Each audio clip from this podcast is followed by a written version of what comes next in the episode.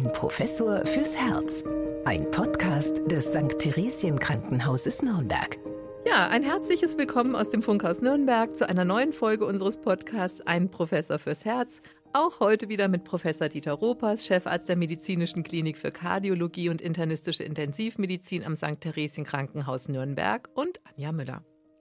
Ja, lieber Dieter, wir haben ja nun in nahezu 100 Folgen unseres Podcasts viel über Medizin gesprochen, aber fast immer nur aus ärztlicher Sicht.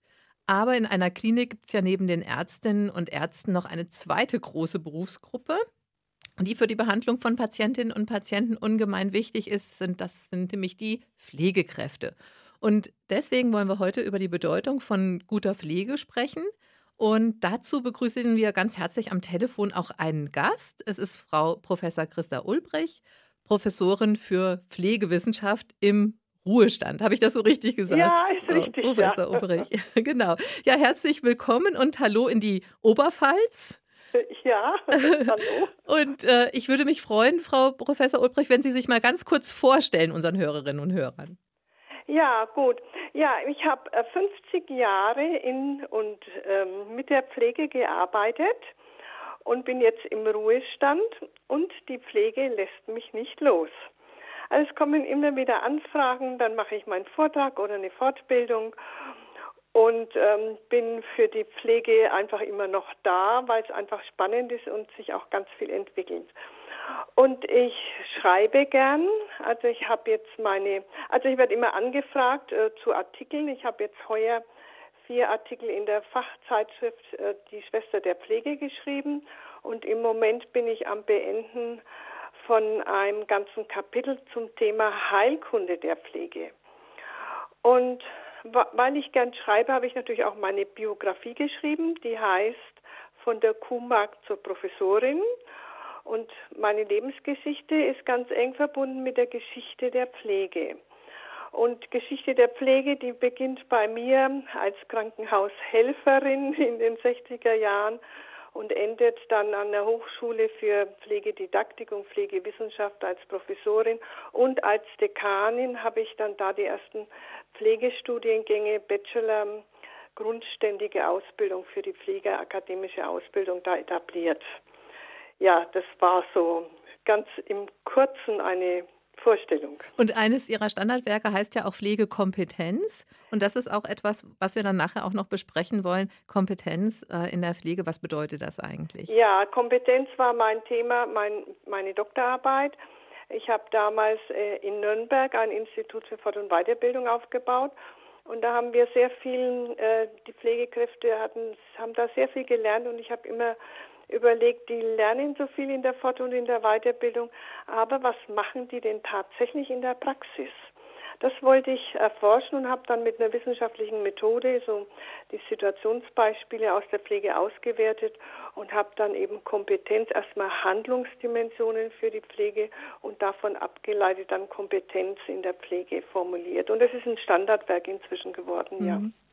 Ja, und ich glaube, so wie Sie es uns jetzt auch geschildert haben, Ihr Lebenslauf zeigt auch, dass die Pflege äh, sehr viele Entwicklungsmöglichkeiten bietet und eben nicht nur aus ja, einfachen Handtätigkeiten am, am Krankenbett besteht, so eine Handreichung, sondern dass da viel mehr dazu gehört. Und Dieter, jetzt möchte ich dich mal gleich mit ins Gespräch holen. Du bist ja auch schon sehr lange in der Klinik tätig. Wie stellt sich denn so eine Zusammenarbeit eigentlich mit der Pflege für dich dar? Was macht das Besondere aus zwischen dem Verhältnis Pflege und Arzt?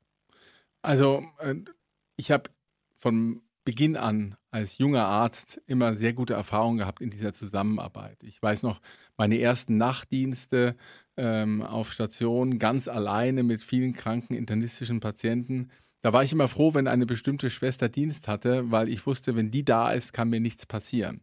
Äh, die hatte einfach schon so viel Erfahrung und die hat dann immer gesagt, äh, sei mal ganz ruhig, ich helfe dir schon, wenn, wenn was ist, ja. Und das hat mir damals schon sehr viel ähm, ähm, ja, Sorge genommen, wie ich diese Nacht überstehen soll. Denn das ist natürlich auch ein Punkt, wenn Sie lange in der Medizin tätig sind, ob als Ärztin, Arzt oder Pflegekraft, dann haben Sie viel Erfahrung, haben viel gesehen und Erfahrung ist, glaube ich, etwas, was da ganz entscheidend ist. Und jetzt ist es eben so, dass die äh, Zusammenhalt, ich suche die ja sehr. Ich kann mir keine Visite vorstellen, ohne halt die Pflege mit an Bord zu haben, weil die viel näher dran sind an den Patienten, an den Patientinnen, die, die ja häufig auch nicht herausrücken mit dem, was sie wirklich bedrückt, den Ärzten gegenüber jedenfalls nicht. Und äh, aber die Pflege eben wissen viel mehr, die haben mit den Angehörigen gesprochen, mit den ähm, Patienten Kontakt und äh, die, äh, diese Information, die man dort hat, die ist ganz wertvoll für, für, für mich eben auch in meinem täglichen Arbeiten. Und die hätte ich ja nicht. Und damit würde sehr viel verloren gehen. Also ich lege einen großen Wert auf sehr engen Kontakt äh, auf, der, auf der kooperativen Schiene in der Behandlung unserer Patientinnen und Patienten. Und äh, Frau Professor Olbrich, machen Sie da auch diese Erfahrung oder haben Sie das auch in Ihren Studien so festgestellt? Was kann die Pflege, was die Ärztinnen und Ärzte nicht können? ja, also zuerst mal finde ich natürlich ganz, ganz toll, wie Sie das so formuliert haben. Die Pflege ist so kontinuierlich am Patienten, auch Tag und Nacht und auch in so einer körperlichen Nähe, dass sie dann ganz viel Erfahrung, ganz viel Wissen hat und da dann Pflege auch nochmal anders gestalten kann, also wirklich vom Pflegebedarf her und dann natürlich auch ganz wichtige Informationen hat für die Medizin zum Weitergeben. Ja, da ist ganz viel möglich und trotzdem hat sich sehr, und die Erfahrung ist natürlich auch da und die Erfahrung hat sich schon ähm, sehr bewährt und auch sehr verändert. Also wenn ich dran denke, die Erfahrung von mir in den 60er Jahren, da habe ich dann ähm, auf einer internistischen Station gearbeitet und Patienten mit Herzinfarkt, die mussten dann wirklich sechs Wochen liegen und, ähm, und dürften dann erstmal von uns gewaschen werden und dürften dann so allmählich auch aufstehen. Also da hat sich sehr viel geändert. Und die Erfahrung ist früher einfach so weitergegeben worden. Das hat man so gemacht, weil man das immer so gemacht hat. Und ähm, da ist viel auch im Argen gewesen. Und jetzt ähm, ist die Erfahrung schon auch wichtig, aber die Erfahrung wird reflektiert. Und die Erfahrung in der Pflege, die wird fundiert auch mit Pflegeforschung und mit Sachlogik und mit Begründungen. Und das ist auch jetzt ein großer Unterschied zwischen früher und heute. Mhm. Und äh, ist das jetzt schon der Weg dahin, dass Sie sagen, also Sie setzen sich ja sehr für die Akademisierung der Pflege ein? Das ist ja auch nicht ganz unumstritten tatsächlich, aber ähm, sagen Sie auch, das hat die, Pflege hat sich so weit entwickelt, dass es jetzt eben auch zu einer, zu einer akademischen Profession wird. Ja, ja. Ja, ja, das ist viel, ein vielschichtiges Thema. Also die Akademisierung ist in der Pflege nicht umstritten. Sie ist ähm, für viele halt auch aus, der, aus dem Pflegeberuf neu und alles, was neu ist, muss erst auch mal verinnerlicht werden. Also die Akademisierung in der Pflege, da ist Deutschland weit hinterher, was das Ausland anbelangt. Also im Ausland ähm, ist die Akademisierung schon seit über 100 Jahren und Pflegeforschung auch. Und in Deutschland ist da halt ganz viel durch das Dritte Reich dann erstmal abgekappt worden und ist stehen geblieben. Und wenn ich jetzt nochmal von der Erfahrung von den 60er Jahren ausgehe, dann war die Pflege da unreflektiert. Und, ähm, und die Entwicklung ist jetzt dass wir ja in ganz komplexen Pflegesituationen arbeiten. Und da ist dann ähm, Reflexion und Begründung notwendig und auch, ähm, dass die akademischen Pflegekräfte da einen anderen Blick haben, um in komplexen Situationen handeln zu können. Und deshalb ist die Akademisierung etwas, was längst überfällig ist in Deutschland und was auch der Anspruch an der Pflege und an der Medizin, die sich ja auch ganz viel weiterentwickelt hat, äh, dass da der Anspruch so hoch ist, dass da akademische Pflegekräfte wirklich gebraucht werden. Und in Führungspositionen ist es ja schon selbstverständlich. Und in der Praxis etabliert sich das auch mehr und mehr. Und dazu ist natürlich auch die Entwicklung mit dem Alleinstellungsmerkmal. Also wir haben ja jetzt in der Pflege ähm, ein neues Pflegeberufegesetz und da das, die, die, sind die Vorbehaltsaufgaben formuliert für die Pflege. Und die sind auch so anspruchsvoll, dass es da eben mehr Qualifikation gibt als nur eine dreijährige Ausbildung. Und äh, Dieter, was würdest du sagen aus der Sicht der, des Arztes? Ist das auch akzeptiert und auch anerkannt, dass ähm, die äh, Pflege auch eine ja, einen, einen höheren Ausbildungsstandard braucht, eine Akademisierung oder wie wird das gesehen in der Klinik auch? Ja gut, wir freuen uns darüber, wenn da mehr ähm, Kenntnisse vorhanden sind und wie ähm, gerade schon angeklungen ist. Das ist eben ein sehr komplexes Umfeld, in dem man arbeitet und da eben einen ähm, ja auch gewissen akademischen Blick drauf zu haben, ist sicherlich sicher gro äh, also eine große Hilfe und äh, bringt insgesamt ja so ein Krankenhausbetrieb voran. Ich denke, ein weiterer Aspekt, äh, was die Akademisierung betrifft, ist natürlich auch die Wahrnehmung des Pflegeberufes, ja, als, ähm, als sehr anspruchsvollen Beruf. Ja, das ist ja in der, in der Corona-Pandemie war das ja immer ein Thema, dass Pflege eben nicht wirklich gut wahrgenommen worden ist und eben dann auch, ähm, was die, was das, ähm, das Reimbursement, was so die, die Bezahlung betrifft, war ja auch ein Thema. Wir brauchen keinen Applaus, wir brauchen eben ähm, äh, eine vernünftige Gehaltsgestaltung. Ähm, das hat ja damit auch zu tun, wie man Pflege wahrnimmt. Und ich, ich kann nur sagen, ich kenne es aus den USA. Da haben wir ja die Nurses, und die haben dort auch einen ganz anderen äh, sozialen Stellenwert. Ja, also richtig, da muss ja. man sagen, die Nurse, äh, so wie es in Amerika verstanden wird, ist eigentlich auf der gleichen Ebene, fast auf der gleichen Ebene wie der Arzt, die Ärztin. Und ja. das haben wir hier nicht. Ne? Das muss man schon so sagen. Also zumindest nicht äh, im, ja, im Großen. Richtig, ja. Und da, denke ich, muss man schon hinkommen. Auf der ja, anderen Seite, ich habe, was die Akademisierung betrifft, natürlich schon so ein bisschen die kleine Sorge äh, der Zugangsbeschränkung.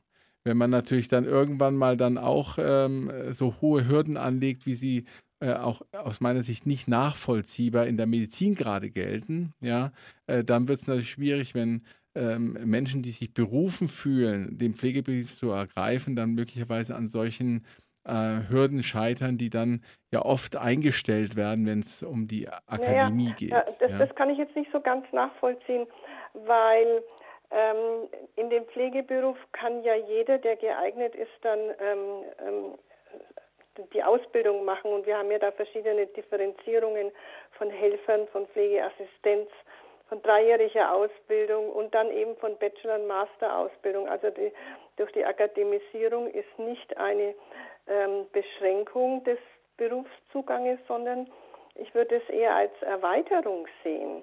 Das ist also, nur meine Sorge, dass es so sein wird. Und ich weiß jetzt nicht, wie die Entwicklung bei den Hebammen zum Beispiel ist.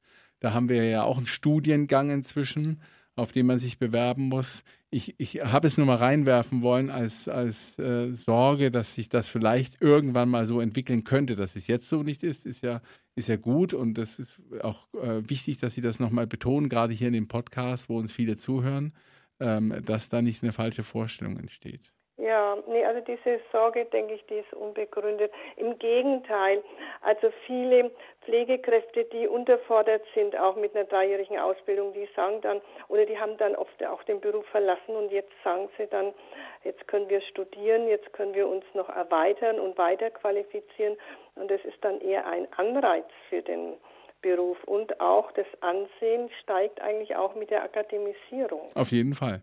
Aber ja, das ist ganz interessant, dass Sie das sagen, die Pflegekräfte, die sich unterfordert fühlen. Ich habe äh, so in den, in den 25, 30 Jahren, in denen ich jetzt tätig bin in der Medizin, oft mal die, die Erfahrung gemacht, dass tatsächlich in einem Krankenhaus, in einer Behandlungseinheit, äh, die, gerade die Pflege sich selbst um die anspruchsvollen Tätigkeiten eigentlich her, ja äh, beschnitten hat. Also da ja. wurden das wurde von Pflegedienstleitungen dann so verfügt und ich hatte gerade jetzt bei uns wieder die Diskussion, dass es da eben auch ähm, junge Mitarbeiterinnen und Mitarbeiter gab mit einer entsprechenden zusätzlichen Qualifikation, die sich sehr engagiert haben, aber das dann von den Älteren ähm, auch, ja eher kritisch betrachtet worden ist und ähm, äh, so ermahnt, ähm, halte ich mal zurück oder das muss doch nicht sein, es ist nicht unser, unsere Spielwiese. Ja, also da gibt es auch auf der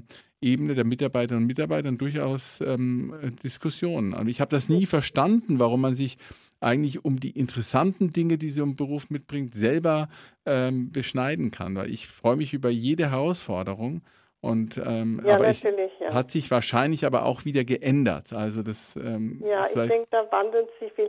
Und ich denke, Pflege ist ja noch sehr von der Tradition beeinflusst. Also früher war die Pflege ja wirklich mehr dienend und von den Ordensschwestern her fall nicht auf, sei bescheiden. Und ich denke, das steckt auch noch ganz vielen Pflegekräften so in den Knochen, dass man nicht äh, so nach außen geht, was kann ich und was möchte ich noch mehr erreichen. Ähm, da ist noch ganz viel, was da an Entwicklungspotenzial da ist. Und ich denke, da hat auch die Pflegedienstleitung in einem Haus auch eine Verantwortung, dass sie eben anspruchsvolle Konzepte einführt oder dass sie Pflegestandards einführt, was größere Ver äh, Verantwortung dann auch für einzelne Pflegekräfte ermöglicht, wo die dann sagen können, ja, das ist ähm, Selbstständigkeit und Verantwortung, das übernehmen wir gerne und das ist dann auch Kompetenz. Und, ähm, und es hat auch zu tun jetzt wieder auch mit der Akademisierung, auch mit der Pflegeforschung. Also Pflege hat ja jetzt eine eigene Forschung und hat dann auch ganz bestimmte Inhalte und Ergebnisse, die sie dann auch in die Praxis umsetzen kann. Und vielleicht ähm, erzähle ich immer in, Ihnen vielleicht auch nochmal das Beispiel, ähm, was die Akademisierung oder die Pflegeforschung auch bewirken kann. Also ich habe ja, habe ich schon gesagt, in den 60er Jahren haben wir dann gepflegt, sehr unreflektiert und haben den Dekubitus mit Eisen und Föhnen behandelt. Können, können Sie sich da auch noch erinnern? Also das, das noch, noch ein kleines bisschen vor meiner Zeit, fürchte ich. ja, aber ich, ja, an die Herzinfarktbehandlung, die Sie vorhin geschildert haben, da kann ich ja. mich noch gut dran erinnern, ja. Ja, aber, genau. Und die Patienten sind ja damals sehr lange gelegen mhm. und hatten dann natürlich auch ähm, Druckgeschwüre oder Dekubiti. Und die haben wir damals mit Eis und Föhn behandelt. Also das heißt, man hat mit den Eiswürfeln aus dem Kühlschrank die Wundränder betupft, damit es kalt war und dann mit Föhn wieder getrocknet. Und dann war die Meinung, das hat irgendwann mal ein Hautarzt wahrscheinlich in die Wege geleitet, dass mit der mit dem Reiz von Wärme und Kälte die Haut besser durchblutet wird und von daher auch die Wundränder besser heilen. Und so haben wir jahrelang kann ich mich erinnern, Patienten gepflegt mit, diesen, mit dieser Wundbehandlung. Und dann kam Ende der 80er Jahre die erste Pflegeforschung und da kann ich mich noch erinnern, es war ein Krankenpfleger, der hieß Neander, der hat die erste Forschung durchgeführt und hat festgestellt, dass diese Wunden, die so behandelt worden sind, mehr Bakterien hatten als unbehandelt und dass durch dieses Eisen und Föhn, diesen Kälte- und Wärmereiz, die Wundränder schlechter heilten, weil sie immer wieder in dem, in dem Heilungsprozess dann der Haut immer wieder gestört waren.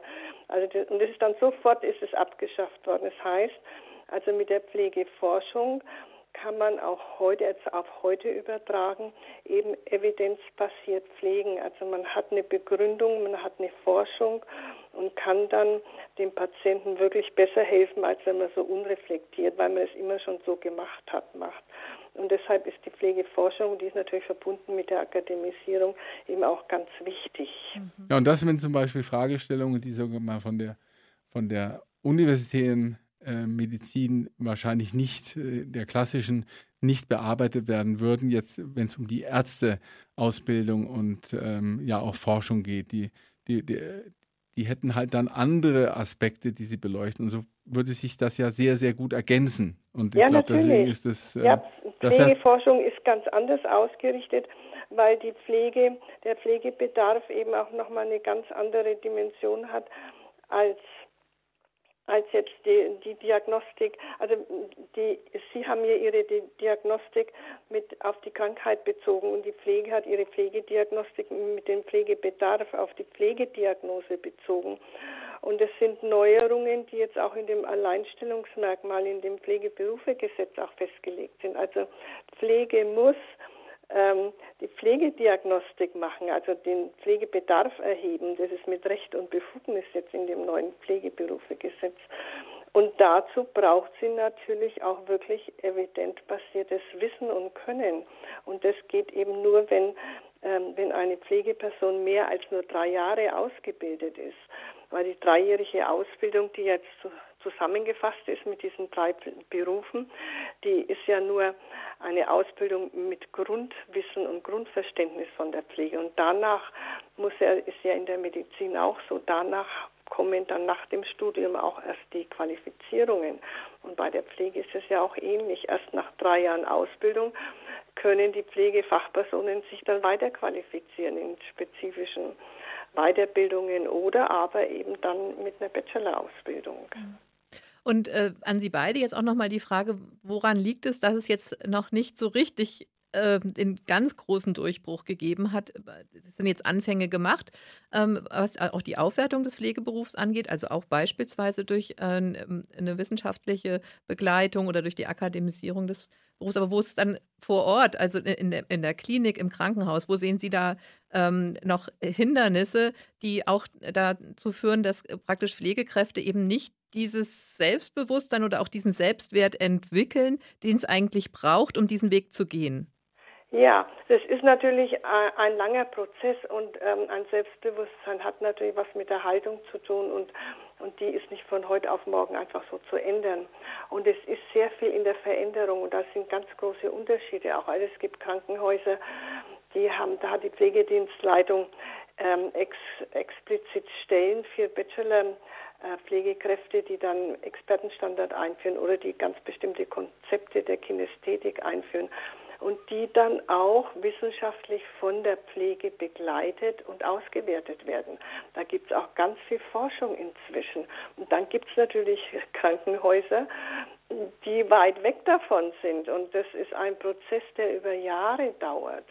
Und das, dieses Bewusstsein äh, von guter Pflege ist dann ähm, hängt ja von jeder einzelnen Pflegekraft ab, aber natürlich auch von der Leitung des Hauses ob eine Pflegedienstleitung jetzt das für notwendig hält und, äh, und dann einführt oder irgendwas e-, etabliert, ähm, das ist ja sehr unterschiedlich. Aber generell würde ich sagen, ist da sehr viel in der Bewegung.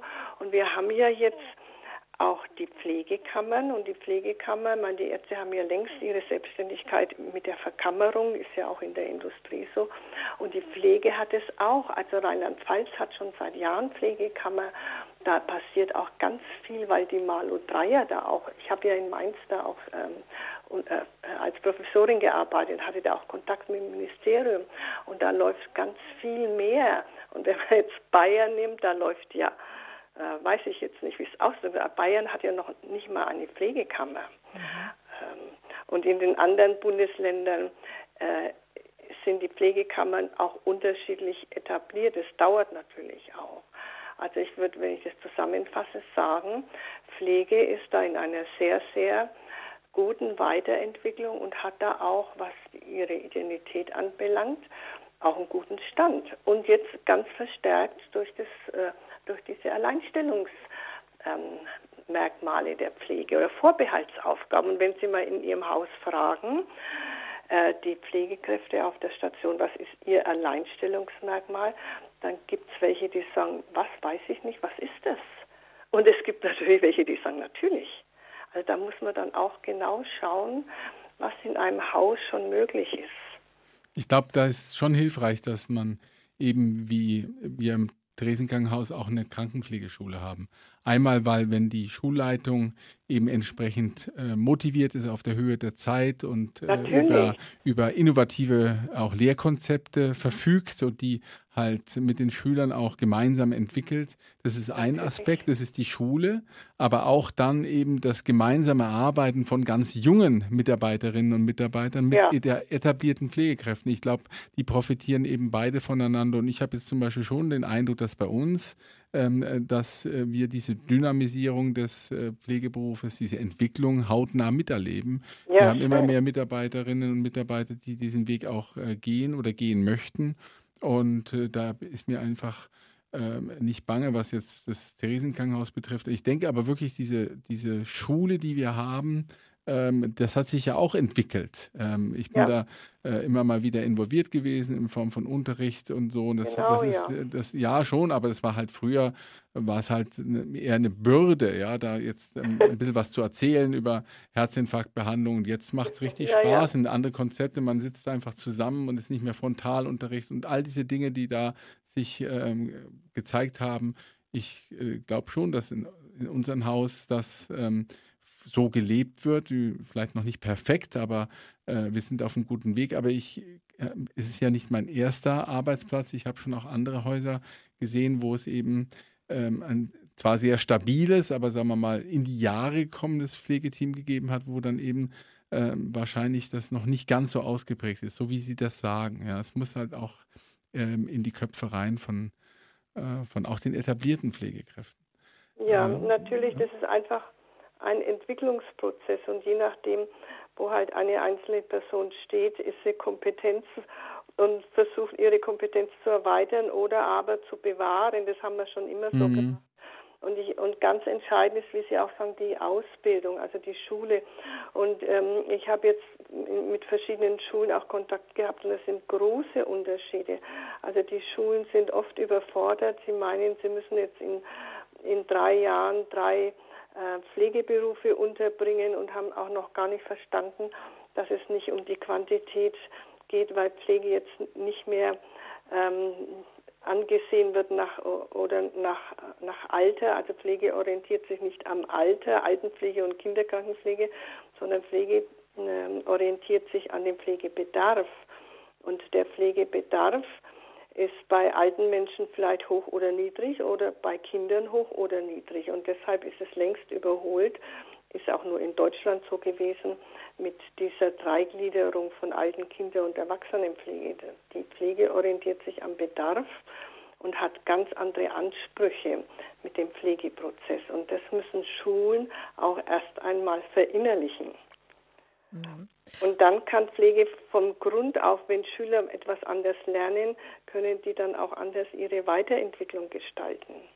Weil sie einfach ähm, ja sich selber besser auch motivieren können, sich äh, auch selbstbewusster fühlen in ihrem Beruf, auch ähm, den Beruf äh, tatsächlich auch als Sprungbrett vielleicht auch sehen ja. für größere Aufgaben.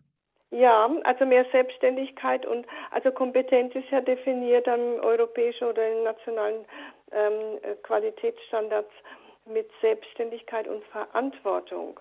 Und wenn Schüler ähm, vom ersten Ausbildungstag an Selbstständigkeit und Verantwortung zum Beispiel im selbstgesteuerten Lernen lernen, dann können die ganz anders ihre Berufskarriere steuern. Als wenn sie nur gelernt haben, ich muss jetzt waschen. Ich habe im Vorgespräch hatten wir uns ja unterhalten. Ich sage oft mal, die Pflege muss nicht waschen lernen, sondern denken lernen. Mhm. Und das haben unterschiedlich eben einige schon verinnerlicht und einige eben noch nicht, wie das halt so ist in allen anderen Berufen genauso wahrscheinlich. Ne? Und äh, denken Sie auch, dass jetzt in die Zukunft gesehen, dass letztendlich diese Entwicklungen, die jetzt angestoßen sind, die Sie auch ganz stark begleitet haben, dass Sie den Pflegeberuf jetzt auch insgesamt attraktiver machen? Ja, sicher. Also der Pflegeberuf wird attraktiver, aber da muss Pflege noch mehr dazu tun. Also schauen Sie, in der Corona-Zeit ähm, ist ja die Pflege mehr in die Öffentlichkeit gekommen.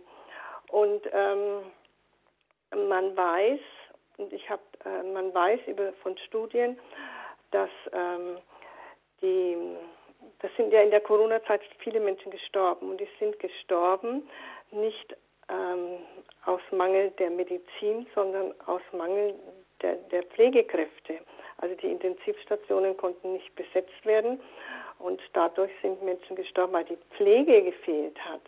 Und da ist dann auch formuliert worden, die äh, Pflege ist systemrelevant. Also man hat erkannt, dass Pflege ähm, im, gesamten Gesundheitssystem, wenn, wenn es da mangelt oder ausfällt, dass dann eben die äh, Bevölkerung scha äh, großen Schaden hat oder auch eine hohe Morbili Mortalität. Das hat mir jetzt ein Arzt gesagt, in eine Intensivstation mit, mit zwölf Betten, wenn da eine Pflegekraft fehlt, dann steigt die Mortalität um sieben Prozent. Und die Pflege müsste diese, diese Fakten mehr nach außen tragen und sagen, es, unser Beruf ist existenzrelevant. Und äh, die Pflege ist immer noch so bescheiden und, und nimmt solche Informationen gar nicht so richtig auf, sondern beklagt sich, dass sie zu wenig verdienen und weiß Gott was, aber dass, dass Pflege existenzrelevant ist, das wird nicht richtig in die Öffentlichkeit getragen und das ist so.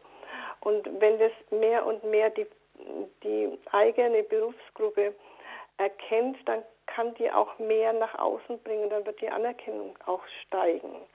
Aber wenn man so bescheiden ist und dann halt mal sagt, ja, wir müssen arbeiten. Ich habe vor ein paar Tagen mit einem Stationspfleger gesprochen Und dann habe ich gesagt, ja, warum geht ihr nicht auf die Straße und demonstriert? Und dann sagt er, wir, wir müssen arbeiten. ja, also da ist noch sehr viel äh, Berufsverständnis ähm, nochmal gefordert oder ähm, notwendig, um Pflege wirklich mehr in die Bedeutung zu bringen, vielleicht so ausgedrückt, ja. Und äh, können auch Ärztinnen und Ärzte da was zu beitragen, also an dieser, ähm, an dieser Bestärkung der Pflege? Ja, natürlich, indem sie einfach, wie jetzt Herr Professor Ropes auch gesagt hat, wir schätzen die Zusammenarbeit, wir, wir schätzen, was Pflegekräfte können und wir wissen, dass es eigentlich nur miteinander geht. Und äh, wenn diese Haltung auch von den Ärzten praktiziert wird, dann ist es auch eine Bestätigung für die Pflege. Und wenn das nach außen getragen wird, dann wird äh, wirklich Pflege so auf Augenhöhe mit der Medizin gesehen, wie es auch der nordrhein-westfälische Ministerpräsident gesagt hatte, äh, in Augenhöhe, Medizin und Pflege muss in Augenhöhe sein. Und wenn Ärzte das auch so vermitteln, und äh, dann, dann wird die Entwicklung dahin gehen und ist ja auch schon ganz viel in, in dieser ja, das Richtung. Hat auch was mit Generation zu tun. Ne? Diese, diese ähm, ja, Vorstellung der Schwarzwaldklinik mit dem Professor mit goldenen äh, Revier, ja, äh, die hat sich ja mehr und mehr über, überholt. Und heute ist es ja so, dass gerade die jungen Kolleginnen und Kollegen und die Pflegekräfte ja schon auf Augenhöhe agieren. Und da muss man natürlich auch, sagen wir mal, als Ober- und Chefarztebene so ein bisschen vorangehen und Vorbild sein, dass man ja, eben hier nicht äh, ja. Äh, so direktiv durch die Gegend läuft. Also da, ja, da, da, ist, da ist entwickeln sich auch viel. Es gibt ja auch Studiengänge, in denen die Grundsemester mit Medizin und Pflege auch und mit den anderen Berufen auch zusammen ähm, die Grundlagen studieren. Und wenn Studenten von Pflege und Medizin zusammen auf einer Bank sitzen, dann entwickelt sich da auch ein ganz anderes äh, Verständnis von gegenseitigem Respekt und gegenseitiger Achtung, wenn man zusammen lernt und, und gegenseitig akzeptiert, dass jeder anders, aber gleichwertig arbeitet und lernt. Und da gibt es auch viele Beispiele und in, also ich bin da sehr zuversichtlich, dass sich das so in diese Richtung entwickelt. Ja, herzlichen äh, Dank, Frau Professor Olbrich, dass Sie uns heute mal so einen Blick, äh, mal einen ganz anderen Blick auf die, äh, ja, auf die Behandlung und auch auf die Pflege gegeben haben, so wie sich jetzt auch Berufsgruppen in den, in den Krankenhäusern darstellen. Ähm, ich möchte nicht versäumen zu erwähnen, dass Sie ja auch einen Podcast haben. Und ja. äh, der heißt Geschichten des Lebens und der Pflege. Und äh, worum geht es denn da? Ja, also da ist die erste, die ersten Folgen sind das Thema Intuition und da habe ich sehr schöne Beispiele, wo Pflegende ihre Intuition wahrnehmen, eben in der direkten Pflege mit dem Patienten und durch diese Intuition dann auch dem Patienten sehr gut helfen konnten, sogar bis zum Leben retten. Und das Thema Intuition ist ja auch so ähm, ähm, jetzt vermehrtes ähm, Bewusstsein, ähm, eben gerade im, zur, zur Entwicklung der Naturwissenschaft, dass man eben auf ein Bauchgefühl hört. Und es gibt ja auch Intuitionsforschung dass eben das implizite Wissen, was wir hatten ja auch Thema Erfahrung, äh, die Erfahrung, die als implizites Wissen in uns ist, die dann aber die plötzlich aufscheint und man kann das nicht begründen, warum man jetzt ein komisches Gefühl hat, aber im Nachhinein weiß man dann, dass es eben sehr hilfreich wird, ist oder wird oder sein kann. Und da habe ich viele Beispiele aus der Pflegepraxis und da bringe ich immer ein Beispiel aus der Pflege und ein Beispiel aus meinem persönlichen Leben, wie Intuition eben hilfreich sein kann bei Entscheidungen oder bei einfach bei, bei ganz vielen Dingen. Ja, also ich habe ein spannendes Thema, ja. Und in der nächsten mhm. Folge, also Intuition haben wir jetzt schon fast zehn Folgen und äh, die nächste wird dann das Thema Pflege sein und da werde ich dann äh, verschiedene Themen aus der Pflege dann nehmen in den Podcast. Mal schauen, wie sich das entwickelt, ja. Also ich habe selber auch schon reingehört und ich fand den ganz toll, weil den, wie Sie schon gesagt haben, sehr lebensnah, finde ich, Ihre, äh, äh, Ihre Gespräche dort auch und sehr motivierend. Mhm. Und was man auch mitnimmt, ähm, lebenslanges Lernen, das ist ganz was Wichtiges. Ja.